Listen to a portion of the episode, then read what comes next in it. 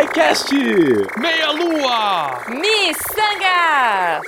Tem os textos também, gente. Pela união dos seus poderes, eu sou o Portal Deviante! Vai, Deviante! Vai, Deviante.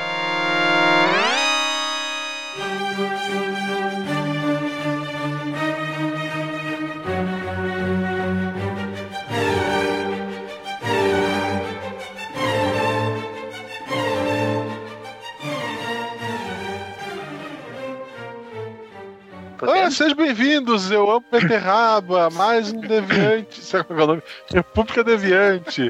Eu estou muito triste de estar aqui com os representantes da casa. Saicast, Meia Lua e Sangas. E apresentem-se.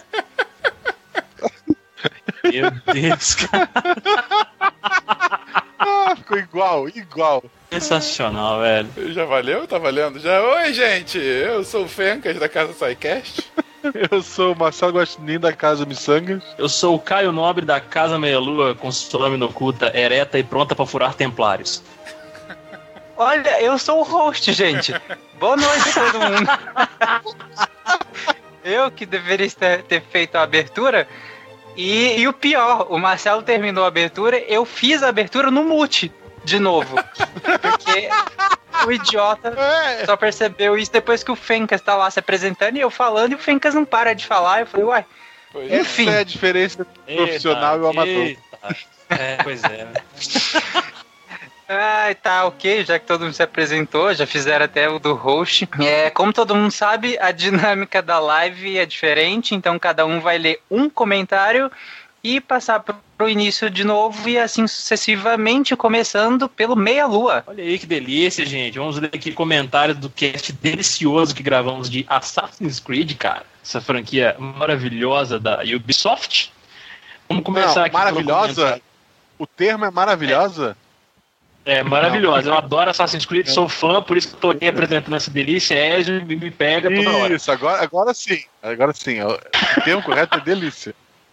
É delícia, gostoso, cara. Foi mal, desculpa. Eu esqueci que o nosso termo pra coisas boas aqui é delícia, foi mal. É, vamos aqui pro comentário da Julice, né, que no Deviante, do cast de Assassin's Creed. Ela disse aqui o seguinte. Oi, seus deliciosos e deliciosas. Falei, nossa, maravilha, cara. Todo mundo incorporando a delícia aqui. A C é uma franquia que me chama muita atenção, porém nunca joguei nenhum. Não me acho habilidosa para jogar esses jogos. Aí só assistia meu irmão jogando e me divertia com isso. O máximo que já fiz é tirar as fotos de procurado dele da parede na hora que meu irmão ia no banheiro. Tenho quase todos os livros, mas não terminei de ler. A vida adulta é osso. Gostei bastante do cast, fiquei até com vontade de aprender a jogar. Falta arranjar um console. Acho que não deve rodar no meu notebook. Abraço delicioso para todos. Cara, o primeiro jogo roda. Deve rodar assim, o primeiro, o segundo. Né? Eles não são tão pesadinhos assim. Depende do seu notebook também, né?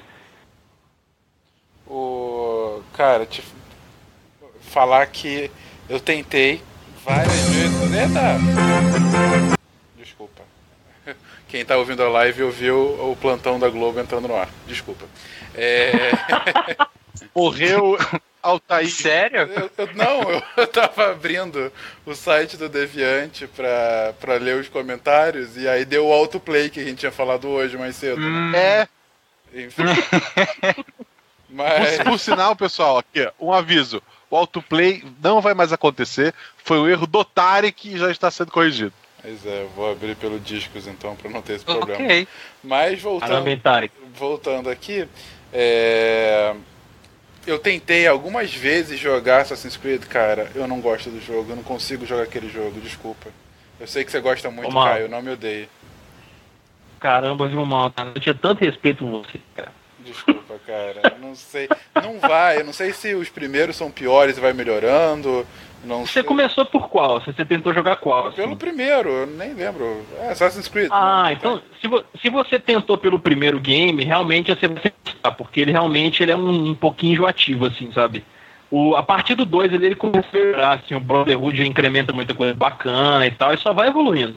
Vai ficando mais divertido. É. Eu acho que pra quem quiser começar a entrar no Assassin's Creed, assim, tipo, sem se preocupar tanto com a história, até porque ele segue uma linha até o 4 ali, depois é uma questão de tempo mesmo, e só a história do presente que con- continua seguindo uma linha. Mas o Black Flag, ele, ele é tido até hoje como o mais divertido de todos. que é o de navios e tal, que você tem. Você é um pirata, você tem seu navio, você tem sua tripulação, navega pelas águas lá do Caribe e tudo mais, sabe? Então, assim, para quem nunca jogou, para ver o quanto é divertido, pode ser divertido Assassin's Creed, eu recomendo o 4. Se não ligar muito para essa questão de tipo começar desde o primeiro, assim. Ok. É, o, o meu favorito, o meu favorito é o Revelations. Eu sei que eu tô errado, mas eu amo aquele jogo. Que delícia, E- cara, muito bom. Que é o, é, que é o, é, é o Ezio mais velho, tem a questão do gancha e é muito bonito. Sim. E pra, os livros não valem muito a pena, o filme menos ainda. É, é, e o que mais que tem? Isso. Ó, ó, isso que eu ia perguntar, a questão do- dos livros. O meu irmão quis um desses livros e aí eu fui comprar pra ele. E quando, quando eu fui comprar, eu, eu, eu- eu sabia, claro, da franquia, mas nunca tinha lido os livros e nem jogado o jogo. E aí eu fui procurar e em alguns sites falava, ah, tem a ordem de publicação e tem a ordem, é, tipo, cronológica da história mesmo. E aí eu fiquei, e agora? Eu compro pela ordem de publicação ou eu compro pela ordem é, dita cronológica? Aí eu comprei pela ordem dita cronológica, que o primeiro foi a Cruzada alguma coisa. A Isso, Cruzada assim, Secreta. Eu li Isso, a os Cruzada do Secreta. eu li os do Ezio, eu acho que foram os primeiros. E o problema, eu não sei como é que ficam nos outros livros, talvez tenha melhorado. O problema dos primeiros livros é que se tu jogou o jogo, ele não adiciona nada. Ele é a narração de tudo que acontece no jogo, incluindo side, side quest. Então ele fica muito chato. Porque nada é Então, surpresa pra cara, quem jogou o jogo. Assim, eu, eu discordo um pouquinho, porque assim, eu, li- eu cheguei a ler o, o primeiro Cruzada Secreta, tipo, de- dei uma olhada nos outros também, né? Assim, o, o que mais me chamou, principalmente no Renegado, que é o livro do Connor aí, né? Que quando você inicia o game, o Assassin's Creed 3, você tem o pai do, do, do Connor, né? Que é o rei, tá ali no início do game. E no, no livro do Assassin's Creed Renegado, ele, ele conta pra você, no- logo no início, ali, um pouco da história do Reitan quando ele era pequeno. Antes mesmo dele se tornar Ah, um sim. templário e tal. Isso vai evoluindo um pouco a história do cara também, entendeu? Que foi um personagem, assim, tão querido no jogo que não teve tanto espaço, sabe? Aham. É, então, eu dei azar porque eu fui ler os do, do Ezio, que é o meu personagem favorito, e os livros dele não adicionam nada. Pode ser que os que vieram Uhum. depois adicionem alguma coisa. É, Mas até o do do Altair Ezio- mesmo, ele conta um pouquinho do plot do Altair ali, tipo, quando ele era criança e do sacrifício que o Aham. pai dele fez pela Ordem dos Assassinos também e tal. É muito legal, assim. Eu não cheguei a ler os, os do Ezio, vou ser sincero, porque é o que eu mais joguei, é o que eu mais conheço a história e tudo mais, então Isso. eu tenho os livros, mas eu não cheguei a ler. Entendeu? Não, não precisa. Tu jogou o jogo, não precisa. É. Então é isso. É isso. E o filme é uma bosta, você concorda comigo? Ah, não, cara, eu, eu achei legal. Eu não achei uma bosta completa eles falaram, não, cara. Eu, eu, eu torci Pode- muito o nariz porque ele se passa muito tempo no presente. Eu queria que ele tivesse mais espaço no passado, né? Na época eu- da, eu não- da Inquisição Espanhola. Ah, Eu não vou, eu não vou reclamar muito porque daí é spoiler, mas tipo, uma organização super ultra poderosa que concentra assassinos em maior quantidade do que guardas e coloca todo mundo junto, mesmo não precisando mais deles, ela merece ser extinta. É, pois é, né? Esse é um dos problemas do filme. é bom, gente. Não e isso é spoiler. um, dos Ah. problemas, ele tem vários, assim, não vale a pena. É, não, eu achei legal, cara, assim, tipo, construir uma história tão profunda quanto é o Assassin's Creed em um filme só, mas ficou muito raso realmente, e eles terem passado muito tempo no presente me incomodou, porque o que brilha no Assassin's Creed é a história do passado, mas eles precisaram passar Sim. muito tempo no presente a poder explicar a premissa de assassinos, de templários, peças do Éden, o que que é abstego e não sei o que, não sei o que. E acabou que a Inquisição Espanhola, que é uma, um- uma época histórica, igual Assassin's Creed tem costume, ficou, tipo, de lado, sabe? Eles não aproveitaram nada da Inquisição Espanhola ali. Entendeu? Sim, o, o início do filme parece Red Dead Redemption. Assim, meu Deus, cadê cidade pra pular? Não, é um deserto que tem um cavalo pra carregar pessoas.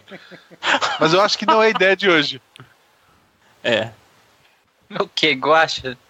Oi? O Tarek tá tão Então, suscetível. no- Você, Guacha, leia os comentários do é seu... Tem vários comentários aqui. Nem a eu- abertura eu, fiz hoje, Pois tem que é. ser sucinto, né? Ok. É, Primeiro agradecer a Ana, que foi a nossa convidada de semana, a gente falou de tecnologias do futuro. Ela é lá do Comentadores, que é um podcast que comenta podcasts, é tipo Inception. Eles, muitas vezes eles falam do SciCast, nunca falaram do República nem do Missangas, mas a gente chamou mesmo assim. e. Mas ela pô, foi bem bacana, ela já, já conversou com o Fencas há um tempo atrás, ela é bem fã do nosso trabalho, ela começou ser podcast até por causa do, do SciCast, é uma história bem, bem bacana. Ah, volta e meia eu converso com ela. Ontem mesmo eu ouvi o, o Pode Programar, que é o podcast dela, ouvi o podcast sobre. É, sobre o ciclo de um projeto e tudo mais, eu fui falar com ela depois no Telegram. É um excelente podcast, gente. Se vocês gostam de programação, recomendadíssimo. Sim. Ó, oh, legal, cara. Eu trabalho na área. Interessante. Pode, pode programar, só, só procurar. É. E o comentário que eu vou ler do Diogo Barbosa, ele colocou. Pergunta aleatória: um, o aparato tecnológico que eu escolheria. A gente no começo a gente perguntou se tu pudesse qualquer tipo de tecnologia, já criada ou não, o que, que tu gostaria de ter? Ele colocou que ele queria um aparato tecnológico que é, realmente simulasse com perfeição a realidade, que envolva todos os nossos sentidos mesmo. Ele ia morrer de inanição, como todos nós, se tivesse tecnologia. Sem dúvida alguma. Com sete Scarlett Johansson ou sete Thor, eu não lembro o nome daquele ator. Vai da escolha de cada um. É, você fala e... o nome do Thor? É, qual é o nome do Thor? É não sei o que. É aquele Chris Hemsworth. Olha só, olha só. Isso. Eu sei porque a minha esposa só vê os filmes do, dos Vingadores por causa do Thor. Então eu vejo pelo Scarlett Johansson, tá tudo bem. É... Por sinal, é o cara que menos tem qualquer relação comigo possível. Assim, ele é loiro, olho claro. Ok. É, mas voltando aqui. Dois. É, uma máquina do tempo, é, que momento histórico ele iria visitar, ele botou que depende. Se pudesse somente ver os acontecimentos sem poder influenciar ou ser influenciado pelo espaço-tempo, como se estivesse vendo na TV, ele escolheria ir para antes da criação do universo para descobrir o que se passou. Assim voltaria com maior informação da história, ajudaria os estudos dos astrônomos e ainda ficaria rico ou não entender nada, cara. Ia ser um monte de luzinha piscando e assim, meu Deus, o que tá acontecendo? E B, se pudesse realmente viver o momento, eu abandonaria qualquer momento histórico para simplesmente abraçar e beijar o meu finado pai. Olha só, ele começou tão louco Olha. e terminou bonito. Que legal. Terminou bonito mesmo. Bacana, cara. Bacana, Tarek, Tarek, já que você tá falando, já que você tá falando pouco, Tarek, que momento histórico, sem poder influenciá-lo, só vai poder ver, tu gostaria de presenciar?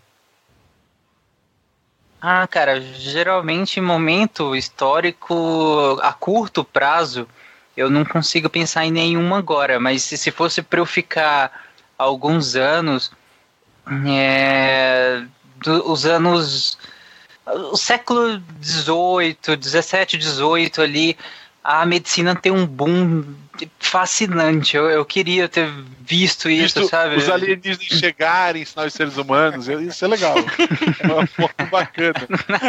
Com certeza. Não, mas é sério, tem, tem, tem uma explosão de conhecimentos cirúrgicos. Aliens, e, cara. Aliens. E geral da medicina que eu, que eu acho muito interessante, que eu queria viver, sabe? Era bem legal. Sem aliens. Pode reassumir o programa, vai lá. Obrigado, Guaxa. Malta, por favor. Sim, vamos começar aqui por um e-mail que a gente recebeu é, hoje do Anderson. Malta é sempre hipster, né? Ah, cara, às vezes é, também tem que. Hoje, eu mesmo escrevi. É, exatamente. Sycast é muito legal. Beijo, Fencas. É... Não, falando sério. Meu, meu, meu Sycast favorito é o Fencas, assinado mãe do Fencas. tipo. É, bom, o e-mail é do Anderson Vilas Boas e ele diz: Na verdade é um e-mail bem longo, não vou ler ele inteiro, uh, mas algumas partes mais interessantes para cá. Uh, é o Anderson Kamatari, licenciado em Física, mestre em Ensino de Ciência, estudante de doutorado de Ensino de Ciência pela Universidade Estadual de Londrina, no Paraná, e professor da Universidade Federal do Vale São Francisco, do campus de Senhor do Bonfim, na Bahia. É, para quem se lembra, a gente passou nas redes sociais um questionário dele para o doutorado dele sobre divulgação científica. Então ele, primeira coisa, ele, ele agradeceu uh, o apoio do SciCast com relação a isso. Ele conseguiu um bom número de respostas a partir disso e de outras ações que ele fez. Uh, mas indo para a mensagem dele. Sou um ouvinte recém-convertido ao SciCast, comecei a ouvi-los há pouco menos de um ano, mas somente nos últimos meses comecei a ouvir com mais frequência, de forma que pude visitar vários episódios, inclusive dos bens antigos, além dos atuais lançados a cada semana. Em função disso, primeiramente ele gostaria de elogiar a dedicação de vocês e a qualidade dos episódios, sempre com discussões muito boas e esclarecedoras. É um trabalho lindo que tem contribuído muito para cada vez mais pessoas tenham acesso ao conhecimento, desenvolvam curiosidade ou se interessem mais pelos temas científicos. Vocês do SciCast, mais do que produzirem um podcast sobre ciências, eu diria que estão prestando serviços essenciais à comunidade científica, especialmente da área de ensino de ciências, no que diz respeito à divulgação científica. Projetos como este nunca devem parar e precisam alcançar um público cada vez maior, dada a importância do tema. Uh, a partir daí, ele faz algumas sugestões bem interessantes sobre uh, casts metacientíficos, né? na verdade, discussões metateóricas. Né? Uh, uma discussão metateórica, gente, para quem não, não reconhece, é, acaba sendo a teoria pela teoria mesmo, né? É falar sobre o método científico, falar sobre metodologia, Uh, interessante que eu e Tarek tivemos uma conversa sobre isso na sexta-feira, né, Tarek? Sobre os uhum. limites da ciência, uh, e, enfim, a, a, discussão sobre o cientificismo exacerbado, é, vis-à-vis -vis a pseudociência. Uh, Voltou-se a ter uma discussão dessa também nas redes sociais de SciCast nesse último final de semana, o que é interessante, enfim, no mínimo a gente está fazendo as pessoas refletirem um pouco. Uh, mas o ponto dele era justamente trazer um, uma questão que a gente tenta trazer em muitos casts quando a gente dá a essência histórica da evolução de algum pensamento científico, mas claro que a gente não consegue é, abarcar tudo. Ele dá um exemplo aqui. Por exemplo, uh, o que eu acho que ainda pode ser discutido de vez em quando, mas que não costuma ser, não por falha de vocês, mas porque a própria ciência, artigos, livros e a própria comunidade científica costumam negligenciar, são os fatores sociais, que alguns chamam de elementos não cognitivos ou elementos não científicos que do desenvolvimento histórico das teorias. A teoria de Darwin, por exemplo, foi aceita pela comunidade não somente pelos seus argumentos e evidências uh, terem sido muito bem articulados, como os devidos conceitos, mas também porque ele foi um excelente negociador, quase um jogador ou um apostador, entre aspas, tudo isso, tá, gente? Uh, que o trabalho dele não se resumiu a simplesmente algo teórico experimental, mas que envolveu uma série de outras coisas não necessariamente relacionadas à teoria, mas que também foram fundamentais para que a teoria dele fosse aceita. O ponto dele, como eu disse, é algo que a gente tenta sempre trazer na, no resgate histórico, é mostrar como que o cientista influencia e é influenciado pelo meio social em que ele está inserido quando do seu desenvolvimento teórico. Uh, Einstein nunca teria o mesmo desenvolvimento científico se ele não fosse um alemão vivendo no entre guerras, uh, com todas a, as constantes que assim foram postos. Ou um outro que a gente fez biografia. Newton dificilmente teria a sua repercussão se ele não estivesse vivendo na Inglaterra do século XVIII. 18, ah, né? 18. Uh, ah, ou Turing. Turing tem a sua história extremamente marcada pela guerra.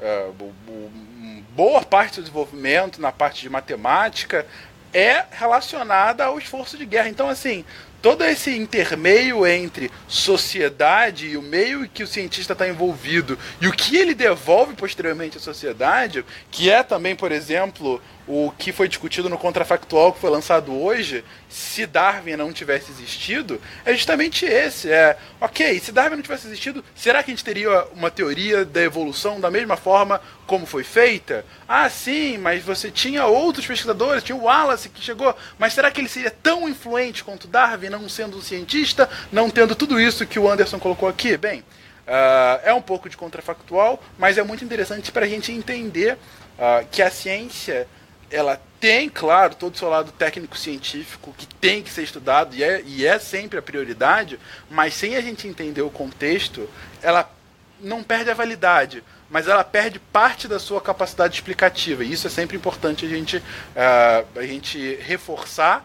E Anderson pode ficar tranquilo que vai ser sempre uma luta nossa para isso estar tá presente nos nossos casts.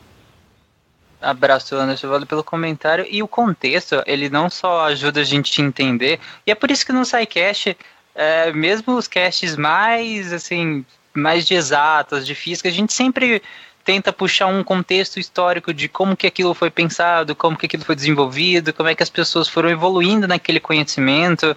Por exemplo, o cast de eletricidade foi assim.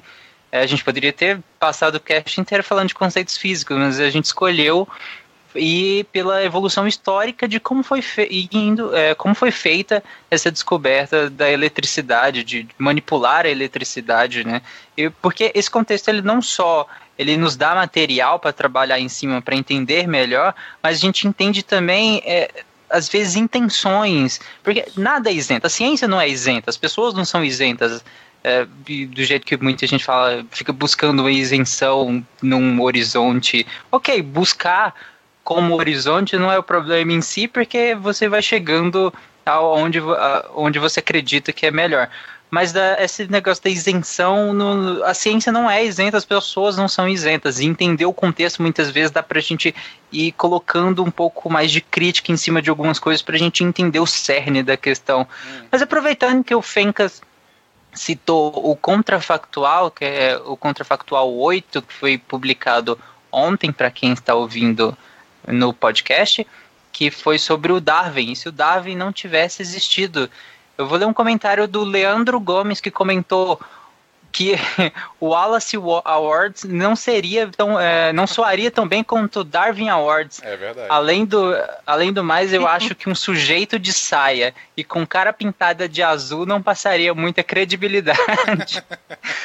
é um bom ponto, Leandro. É um de ponto. fato, Pô, ficaria um uma estatuazinha de... bem engraçada. Um cara de saia com cara pintada de azul, é isso mesmo? É. William Wallace passa credibilidade desse jeito, cara. acho que no meio científico, talvez nem tanto. É, eu acho que o Mel Gibson no meio científico não passa muita credibilidade. É não, não, não passa.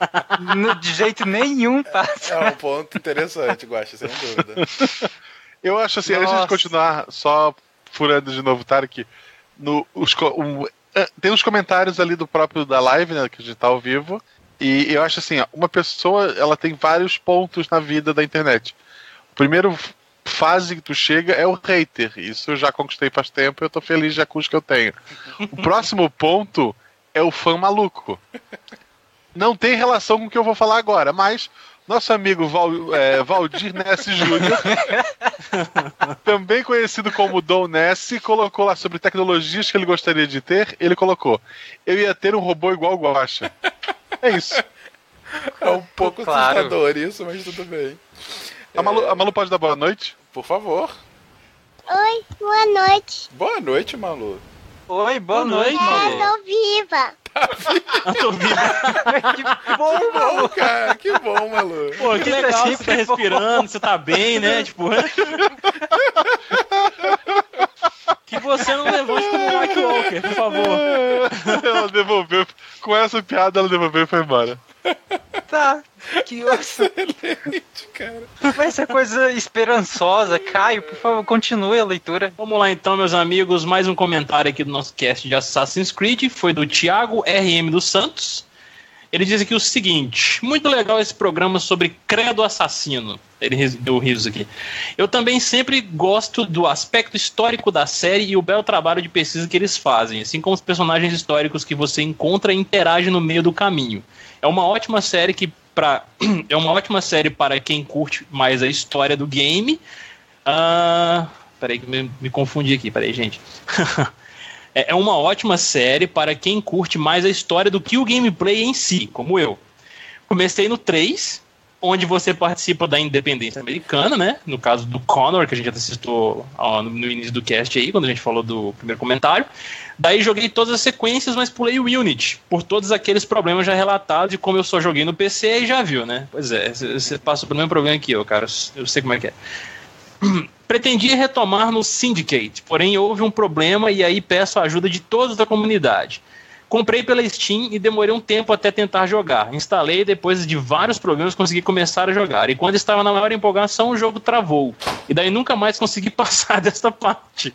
Ele trava bem na hora que você enfrenta o primeiro chefe em cima de um trem. Ou durante a batalha, ou durante as cinemáticas que vem depois. E já usei todos os meus recursos, todos os recursos ao meu alcance e não consegui consertar esse problema. Se alguém tiver uma solução, por favor, me passar. Desde já agradeço a ajuda de todos e um abraço bem apertado por trás e muito delicioso. Pô, cara, bizarro, hein? Esse negócio de bugar em cima do trem. Eu joguei ele, zerei e tal, mas zerei no console, no Xbox.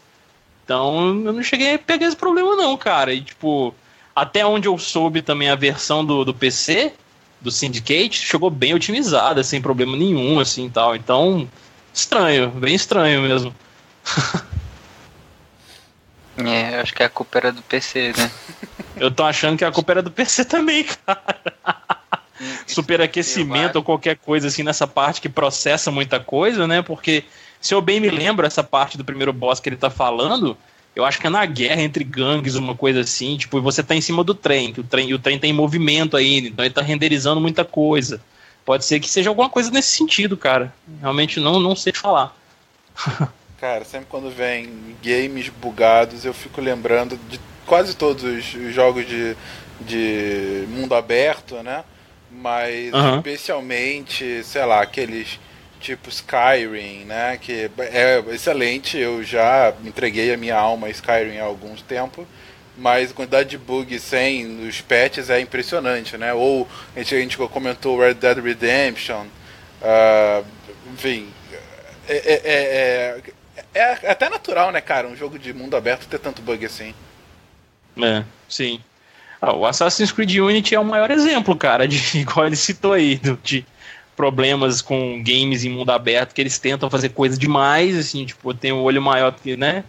Que tudo, aí acaba saindo do jeito que saiu, pelo menos no PC. Cara, eu não acho aceitável. 2017, o cara lança o jogo, não tem que ter bug. Não tem. É. Não, aí não é tem. Tá, né? É, hoje em dia a opinião cara, de que, de... O, o, triste é assim, eles colocam para vender o jogo já com um monte de defeito, uhum. correm para fazer um patch de atualização Sim. a tempo do jogo chegar na loja. De 11 GB. Então, então tu chega em casa feliz, caramba, agora eu vou jogar esse jogo que eu acabei de comprar. Não, você coloca, ele instala, depois ele vai baixar da internet vários gigas. Sim. Às vezes tu tem que abrir espaço. E ok, amanhã eu jogo. Triste. Ou daqui a um mês se for engaspar. É, se for me pegar de exemplo, eu fiquei mega hypado com Assassin's Creed Unity, comprei na pré-venda para PC, não consegui jogar, demorei um mês para poder conseguir jogar o negócio direito, depois de uns seis pets. Que beleza. Mais ou menos. E é isso, cara. Essa é a nossa vida. É. O, o, Saulo Alexandre aqui falou o que é selo guaxinim de piadas infames. Como faço para obter essa honra? Pode ir pro Lattes? Pode. Pode, pode. colocar no Lattes, sim, cara. Posso. É, pode colocar. O Rigo lhe colocou, então Deixa eu só fazer Você pode uma, colocar lá. uma mensagem que a minha querida esposa falou comigo. Beijo, Amanda. Beijo, ela Amanda. Tá, também. Ela não tá do teu lado? Não, ela tá na sala, eu tô no quarto pra. ah, meu Deus! É. Ok, então manda um beijo pra ela que tá longe. Eu acho que acabei de ser zoado que minha casa é pequena, mas continuando. Eu acho que deu pra ela ouvir enfim, tá ok. Sim. O Yuri também comentou aqui, Tarek, o simples ato de programar já faz com que bugs existam. Ok, eu disco, cara, eu sou a negação com, com isso, então eu não tenho comentários a tecer em relação a isso. O Mega Senpai falou: salve pessoal, e olá, Tarek, a beterraba de Alá. pois é, isso, isso que eu ia perguntar agora, Senpai. por que a beterraba de Alá? Se você ouvisse o SciCast na data da publicação. É, se você, saberia, tá vendo? Eu não ouvi, cara. A gente pega a pessoa. Exatamente. cara, se é uma coisa que eu tô sem tempo mesmo é pra ouvir podcast. Nem, dos Mel, nem os do Melô eu tô escutando, velho. É foda. Cara, eu, é. eu hoje ouvi aquele do Bolero de Ravel, que é o especial de Natal do SciCast. Então fica tranquilo. Sim, tá ótimo. Eu gosto de descobrir hoje. Muito bom, por sinal. Recomendo, muito bom. Eu gosto de descobrir o, hoje. o último SciCast foi sobre unificação árabe. Aí a gente fez, fizeram algumas piadinhas lá em relação a isso. Ah, entendi, entendi. Ah, um ótimo argumento do Rafael, que da Tolkien Cast, que é o editor do Missangas. Ele fala, uhum. tá, é que a vida é bugada. Imagina um jogo. Exatamente. Se a vida já é bugada desse jeito, né? Imagina Aliás, um jogo. Sobre os bugs da vida, é, recomendo fortemente o cast sobre matéria, os dois casts de quântica, que a gente fala justamente sobre os limites da realidade. Se eu não me engano, a gente especifica o limite da realidade no de matéria e no quântica 2. Cara, é bizarro. Se você não ouviu ainda, ouça É, é. imediatamente, porque é uma coisa que você simplesmente não consegue conceber. Mas sim, a realidade tem limites, isso é bizarro. Vocês estão me ouvindo? Sim, a internet Sim. falhou. Ah, tá. A Flávia Watt falou o amor. O amor pra você, Flávia. Beijo, popó. Foi, foi. E é só o, só o Hanna falou, Tarek, eu vou te mandar um chips de beterraba daqui da Holanda. Eu super aceito. Vou, vou ficar feliz. Pode mandar. Outra pessoa que gosta muito é a próxima pessoa que vai ler o comentário agora. Guaxa. Oi. Eu quero o meu chip Leia, de por favor. batata frita. Oi.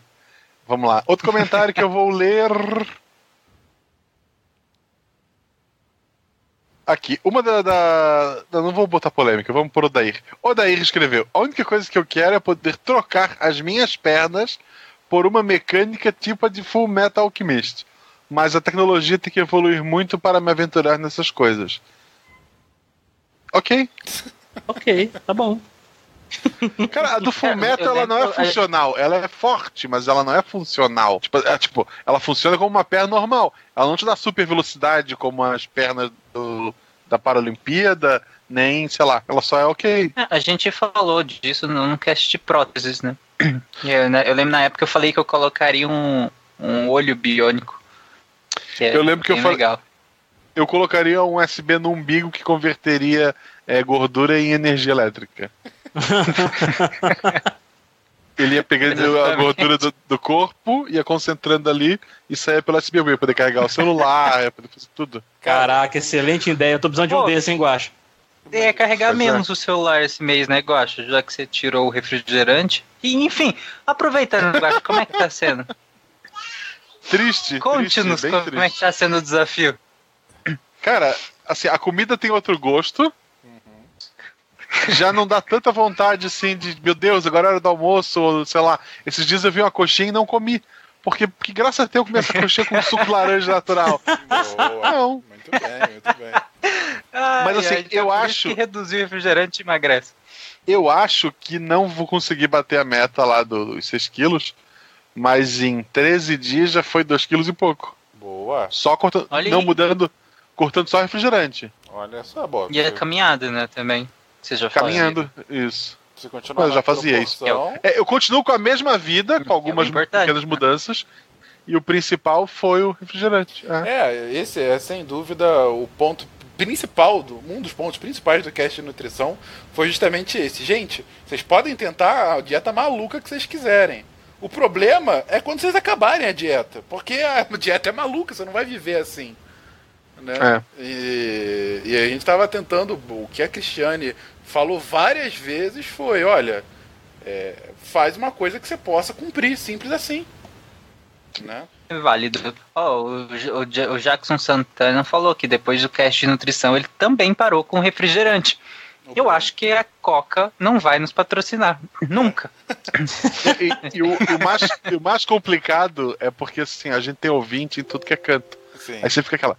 Se eu pedir uma coca, vai pular um ouvinte de trajão uma bucha. Vai tirar uma foto, né? É, então pelo menos uns cinco meses eu sou obrigado a cumprir. Depois eu vejo que eu decido. Sim, Até Mas. É, isso aí é a foto do Guacha na, na Tititi do Mundo Podcast. Aí tá lá o Guacha pedindo refrigerante estampado na capa. com aquela cara de culpado, né? Que tá sendo fotografado na hora, que ele olha regalado Exato, pegaram. exato.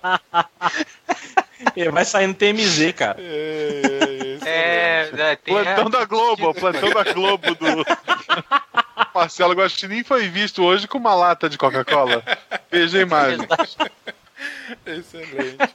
Bom, vou ler aqui o, Malta, o vai lá. comentário do cast de Febre Amarela. Vou ler dois comentários. Um que eu não posso deixar de comentar, que eu coloquei até no Twitter. Porque foi. Se tivesse um o prêmio de melhor comentário, sei lá, do cast ou do mês, com certeza a gente. ele ganharia. Foi do Edu Balbino. Ele comenta o seguinte: um grande exemplo da teoria da evolução em nosso tempo de vida. É, há 15 anos, um mosquito só transmitia dengue, voava abaixo, apenas durante o dia e precisava de água parada limpa para viver. Hoje, o mosquito voa também em lugares altos, durante a noite, pode usar água suja, transmite dengue, zika, chikungunya e febre amarela.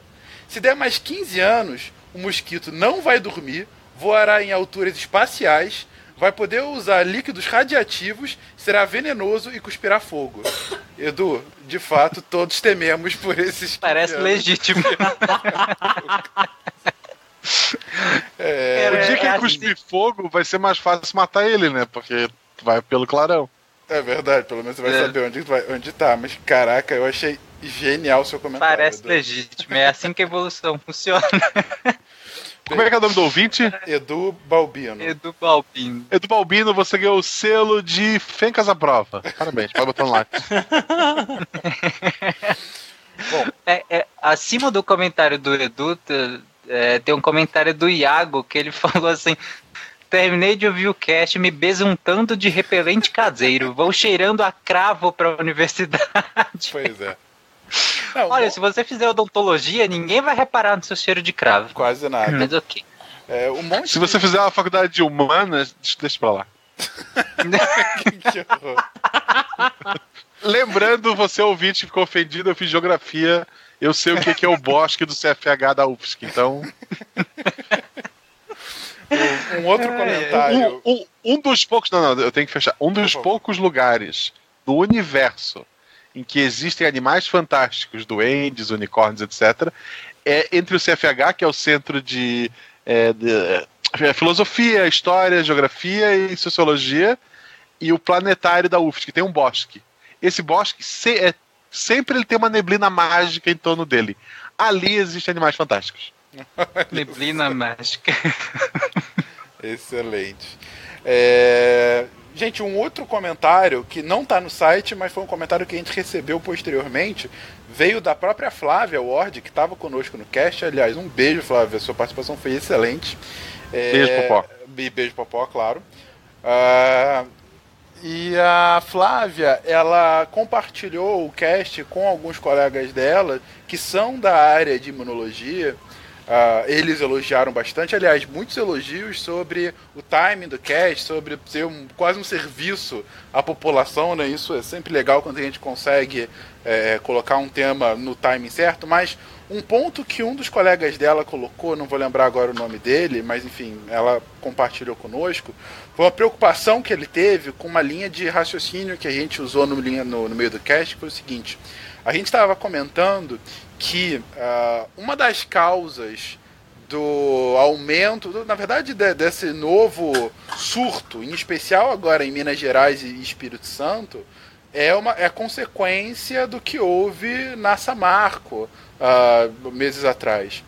E, e ele coloca que. Pode ser, né? É, é, ele coloca que, olha, já estava havendo uma, um fluxo ah, de casos sendo coletados indo do centro-oeste para a região sudeste.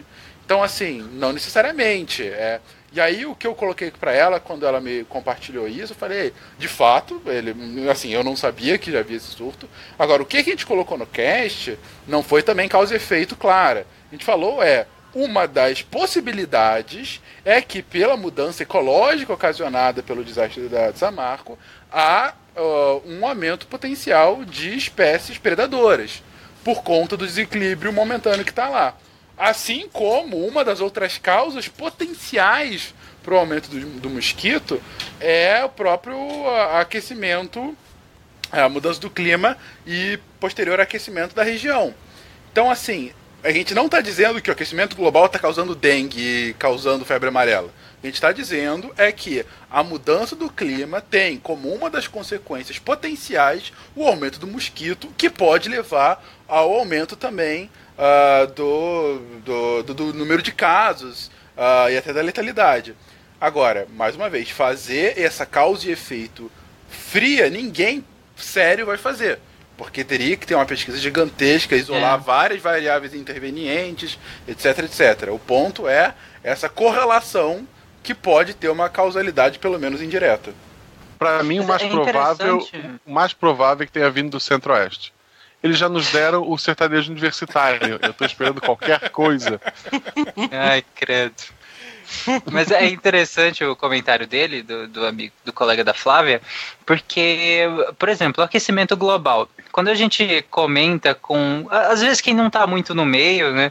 É, que o aquecimento global pode gerar, no, no, caso, por exemplo, um surto mesmo de, de alguma dessas doenças, como a febre amarela, a pessoa que não, não tá no meio, ela pensa, então, é, aquecimento global causa um aumento de febre amarela, assim, tipo, diretão, sabe? Até por, não, não teria como a gente fazer essa correlação tão direta agora, porque quando, quando a gente pensa na mudança climática, ela não é só, é, a, por mais que a média da temperatura do planeta é, aumente, ela não é só o aquecimento de algumas microrregiões, ela principalmente é a intensificação de eventos extremos, né? Eventos climáticos extremos.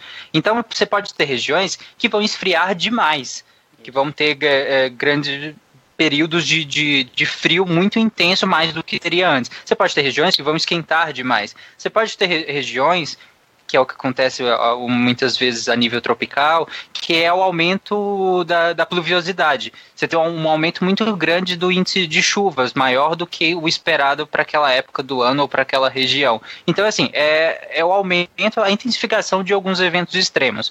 E no caso especificamente do que a gente comentou no cast em relação à febre amarela, se você tem um aumento de temperatura que vai reduzir o tempo de incubação do, no mosquito. Se você tem um, um, aumento da pluviosidade, você tem um aumento da quantidade de chuva, você tem um aumento da disponibilidade de água disponível, que é criadora do mosquito, você vai ter um aumento da quantidade de mosquito. Como eu falei lá, o aumento do vetor pode sim gerar um aumento do, do, do, surto ou causar um surto. Né? E Mariana foi um grande desequilíbrio ecológico. A gente explicou bem no cast que esses desequilíbrios, eh, eh, como o próprio nome fala, desequilibra não só na, na, na microrregião, mas em todo o ecossistema. Então, se um, desequilíbrio desse pode sim causar. E qual que teve próxima região? Mariana. Sim. Então, eh, a gente fez essa meio que essa correlação não é direta, a gente ainda não tem estudos que, que relacionam isso tão diretamente.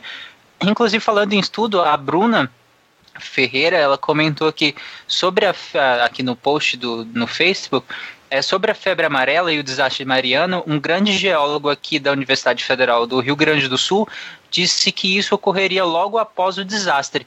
Então, está sim relacionado. É, exatamente como, como eu falei agora, Bruna. É, ele, por ser um, um, geólogo e conhecer né, essa, é, a região e conhecer também de desequilíbrio ecológico, é claro que depois de um desequilíbrio desse, você pode prever que vai acontecer alguma, alguma, algum efeito em decorrência do desequilíbrio. Isso. Um dos efeitos é o surto, entendeu? Uhum. É, e um último, uma última leitura de comentários que o Tarek acabou lendo o Contrafactual que saiu hoje, mas a gente não comentou sobre o Contrafactual da semana passada. Uh, que foi o Contrafactual Eu sou 7. É, pois é. Eu sou desses. E se o Império Romano não tivesse caído? É, a galera pirou aqui, enfim. Uh, em geral, os contrafactuais de história são muito comentados porque as realidades acabam sendo bastante bizarras e e próximas, assim, né, ao, ao entendimento. Não que. Claro, Alguém comentou do, da capa? Nossa. Da capa no, no, post não, mas foi excelente. Cara, vocês me decepcionam. A gente riu tanto quando a gente achou essa foi. capa. O Tarek queria usar uma capa de Roma antiga e tudo mais. Eu falei, não, cara, tem que ser capa lá contrafactual. E ele consegue me achar é, legionários romanos pilotando um jeep e uma metralhadora na mão. Mas enfim. Eu tentei ser sério. E, e, o Malta falou: Ah, eu acho melhor não, porque essa não sei. Eu, tá bom, fui lá, procurei, achei essa, então vai essa. Foi como a capa Essa do. é bizarra. A capa do Contrafactual que saiu hoje, se Darwin não tivesse existido, acabou sendo uma bonitinha de um macaco segurando um crânio e tudo mais. Mas a original que o, que o Tarek havia sugerido era muito melhor. Que era tipo Jesus cavalgando um dinossauro, sabe? Eu achei muito mais conveniente com o cast. Mas tudo bem. Uh, muita gente, puta, os, o legal dos comentários contrafactuais são as histórias que eles fazem os próprios contrafactuais no comentário, então não dá para ler todo. Uh, mas um que eu, que eu chamo a atenção aqui, inclusive que eu respondi ele lá, é, foi do Vinícius Chu, Zu, eu nunca sei o seu sobrenome, Vinícius, perdão. Você já falou, mas eu esqueci qual é a pronúncia. Enfim, ZHU, vamos chamá-lo de Chu. É... Chu. Chu. Chu. É, em teoria, Chu. se for chinês, é Chu, não é Zu. Então, mas ok. Chu é um sobrenome fofo também, né? Chu é. Chu. Qual era o outro sobrenome fofo que a gente falou no último SciCast? Ah, Foi não lembro, é na leitura de não era? patronos. Acho que era Papi. Ah, não lembro agora. Enfim, ah, o Vinícius coloca o seguinte: ah, que ele acredita que a análise que a gente colocou no cast está quase perfeita. Bom, não vou colocar a análise aqui, ouçam depois do cast. Mas ele, a gente ignorou um ponto importante: que todos os impérios de cunho expansionista da história do mundo se basearam num algoritmo muito eficaz, mas muito volátil, que é mais ou menos o seguinte. Um, recrute soldados, muitos soldados, não precisam de produção de alimentos, porque pegamos os alimentos dos nossos inimigos, urra! 2. Invada, roube, estupre, mate, escravize. Destrua o que afronta sua cultura, incorpore o que for conveniente e domine novos espaços para seu território. 3. Prestigie seus soldados. Eles são a alma do império e o império só existe por causa deles. Isso é, torne a profissão de soldado atrativa. Autorize a pilhagem, o estupro, a escravização, ah, pague bons soldados e dê regalias.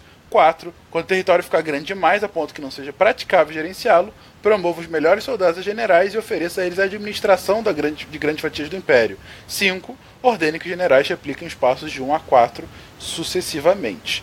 Ah, e aí ele mostra qual é o problema nisso, porque você começa a ter um império que não é sustentável ah, do ponto de vista de organização, administrativamente tudo mais. Né?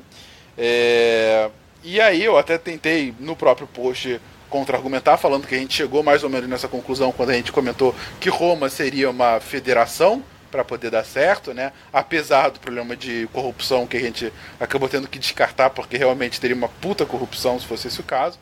É, e ele colocou que, enfim, vários impérios tiveram, não, que não tiveram esse problema, não tiveram uma expansão tão rápida, tão abrupta, acabaram sendo grandes por acaso e tudo mais. Enfim, é ainda um ponto de debate. Eu não concordo muito com esse algoritmo. Há ah, impérios que conseguiram chegar a esse ponto sem essa- esse ritmo expansionista tão absurdo, mas de fato ele tem um ponto, tem muitos casos assim.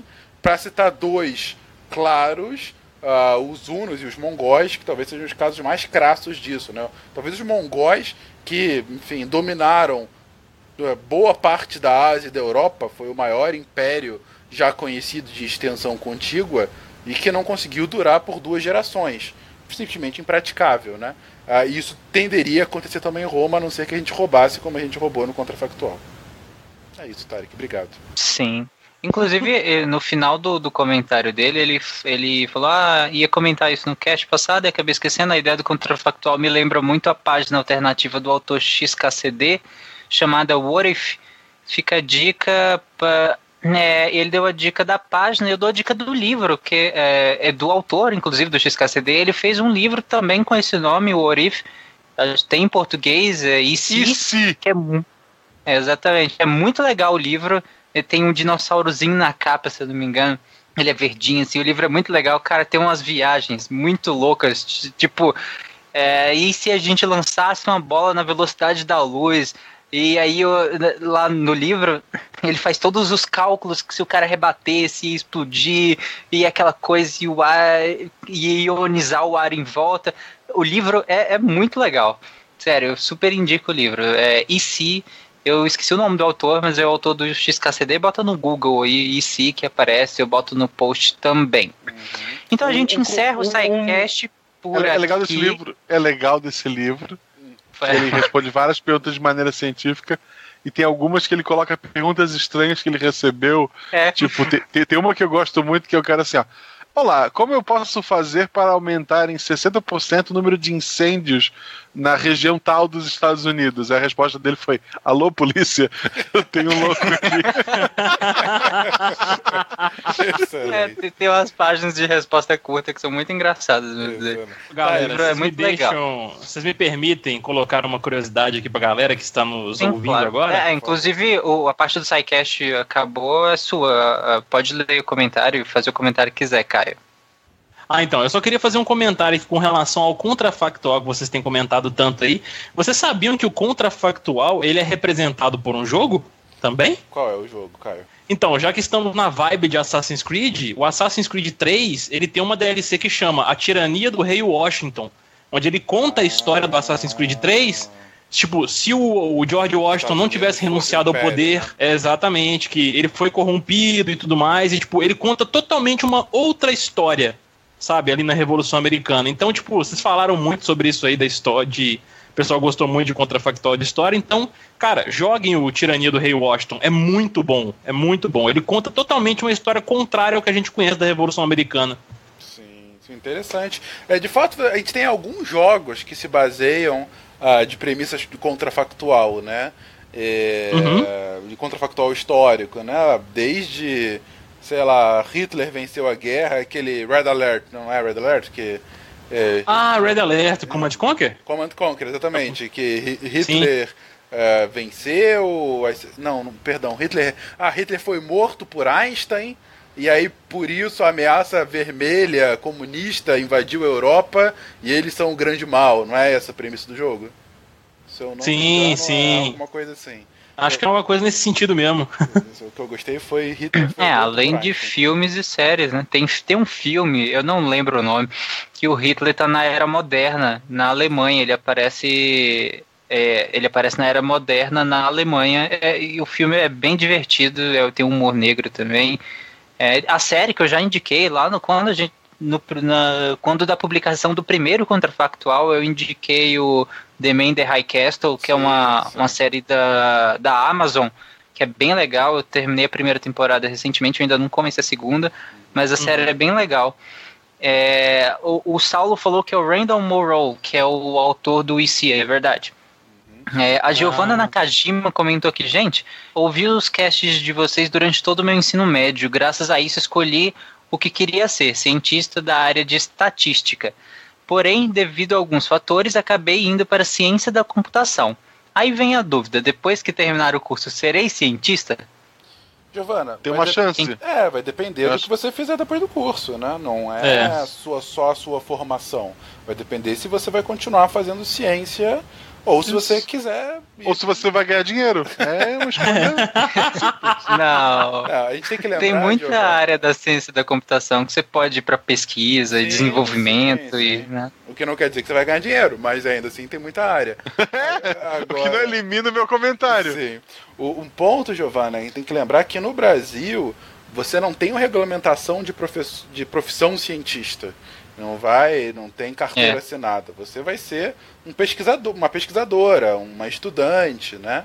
Então, uh, mas mais uma vez, vai depender o que você vai fazer depois. Você pode continuar sendo. E um ponto, não sei se você desistiu de estatística porque não gostou, ou porque preferiu ir para lá, mas se você quiser seguir muito em ciência ainda, não conheço a fundo ciência de computação, mas em geral, estatística é uma das disciplinas mais importantes e mais relegadas para cientistas. Porque boa parte das pesquisas. Todas as parte, áreas, quase. Né? Quase todas as áreas, de biológicas a humanas, passando por exatas, enfim. Quase todas as áreas vão usar alguma coisa de estatística. Então, e um problema ah, que a gente ouve muito é que você te, que tem uma geração, eu sempre eu desconfio quando há ah, uma geração que não conhece estatística, mas enfim, tem uma boa parte de cientistas que, saindo da faculdade que vão continuar na pesquisa, mas que não aprenderam estatística.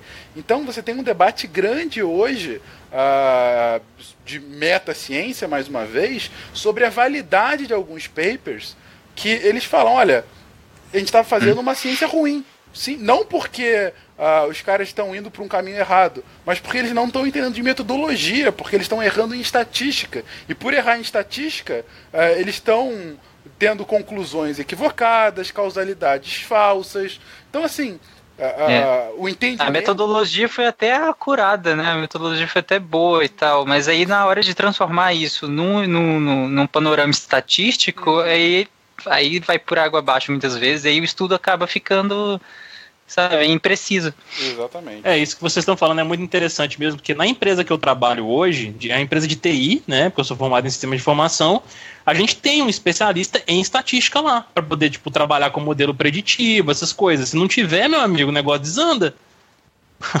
com certeza. Ah, então, pô, é, indo na área dela, Caio, então se ela fez ciência da computação, ela pode fazer, por exemplo, uma pós nessa área de estatística? Sim, sim, pô, sem, sem dúvida, eu acho que pode sim, cara. Focado na área de ciência da computação, né? É, porque essa, essa pessoa mesmo que trabalha lá com a gente, que é especialista em estatística, né? Ela exerce o seu papel como na, na área da qualidade, né? Que eles mexem com modelo de desenvolvimento de software, que é o, no caso o CMMI que a gente tem lá. Então, tipo, ela tem muito, de, muito uso desse trabalho estatístico para poder gerar, tipo, números e tudo mais que precisa para poder apresentar em cada auditoria que, que é feita, entendeu? Então, assim, cara, querendo ou não, o papel de estatística é muito importante. Muito importante, sem dúvida. Aí fica aí a dica, né, Cadinho? Seja um Eu- cientista. Ou não, eu se não fazer- quiser também. Eu queria É. fazer duas indicações rápidas, posso, Tarek? Obrigado. Então, é, Vai lá. a, a- a primeira. A primeira é, é- é de casa. É, assinem o canal do YouTube do Missangas, youtube.com.br Missangas. Tem muito vídeo legal lá, meu e da Juba, e essa semana a gente vai lançar um vídeo por dia, eu acho. E teve hoje a Juba indicando um filme que, se, que se não assistiu, deve assistir, veja lá o vídeo pra te ver que filme é. E, sei lá, amanhã eu acho que eu devo postar o Cine Missangas se o, o Fencas upar. Mas, é, o que eu vou indicar, tem Netflix, chama-se Rick e Morty, pra quem ainda não viu.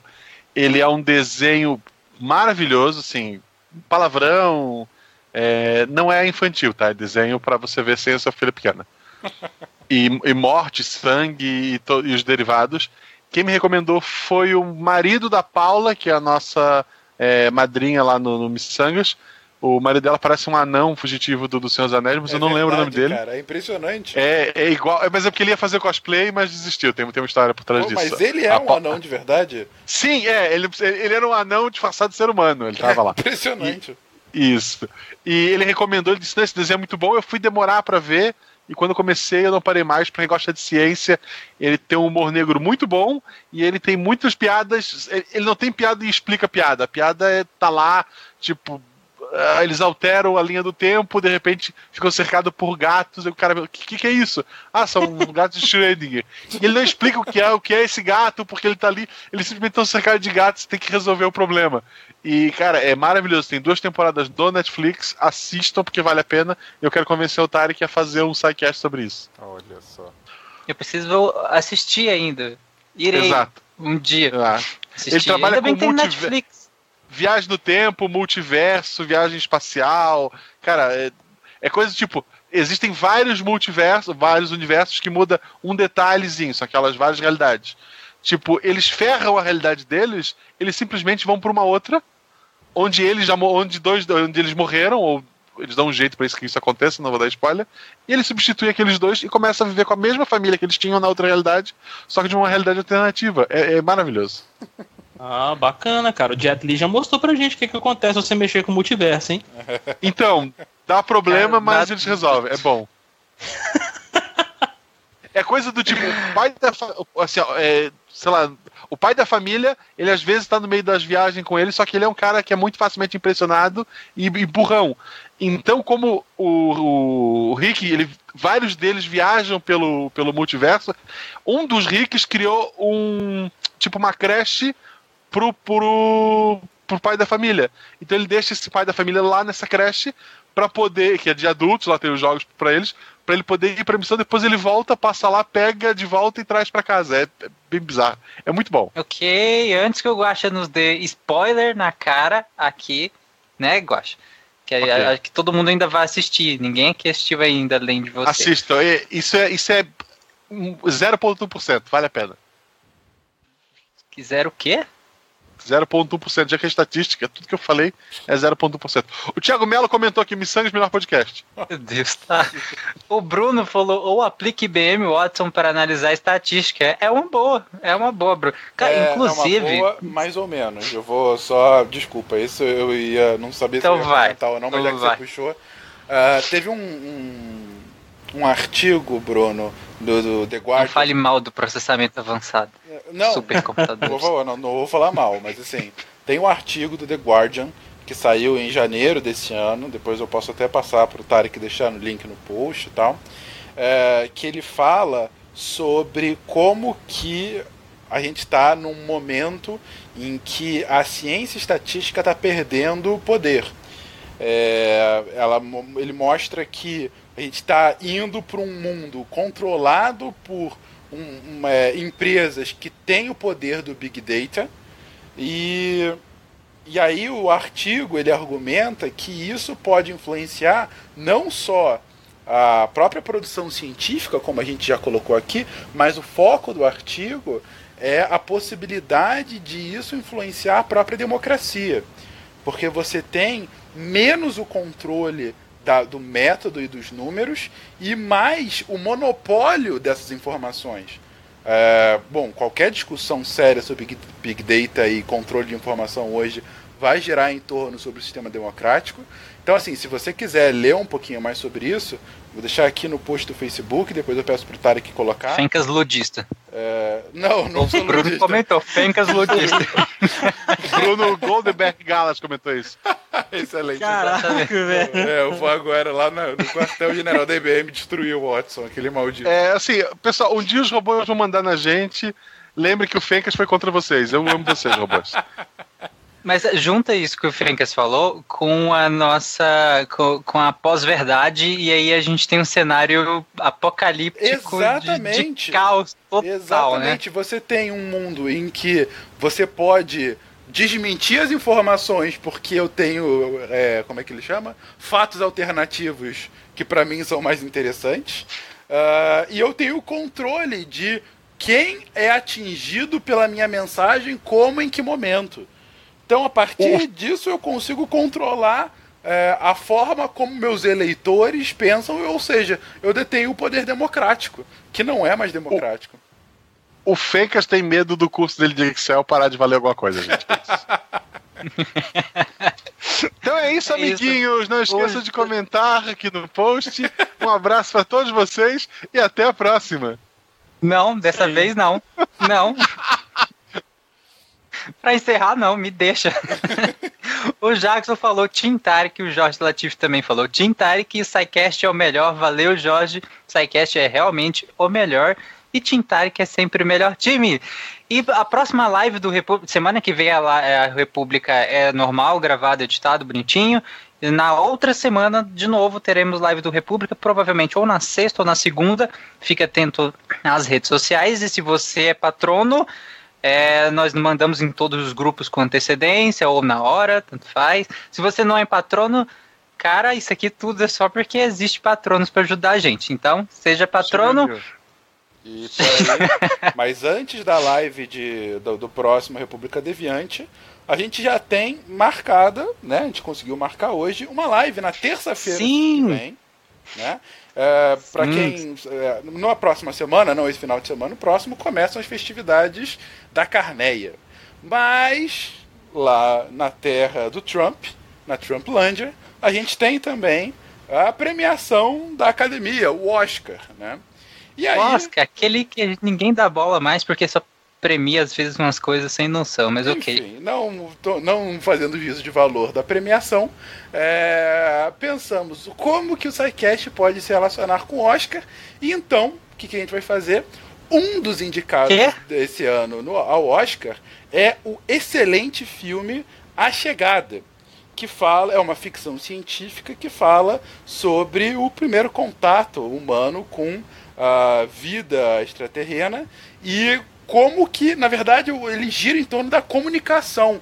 Como que a comunicação e a linguagem vão fazer parte desse contato. Gente, se vocês não viram o filme ainda, corram para ver, porque na terça-feira que vem, às 9 horas, a gente vai ter uma live aqui no Facebook para discutir os aspectos Hum. científicos desse filme, ah, falando sobre linguagem, falando sobre ah, vida inteligente. Psicologia, Psicologia, física. física. Então, assim, super recomendado desde já. Estejam conosco aqui na semana que vem. Quarta-feira, quarta-feira na página do Facebook do Missangas tem a live do Missangas, eu, Jujuba, talvez o Fencas e a Ana falando sobre loucura. É isso aí. É isso aí. O Jorge falou SciCast. Beijo, Jorge, pra você e sua família.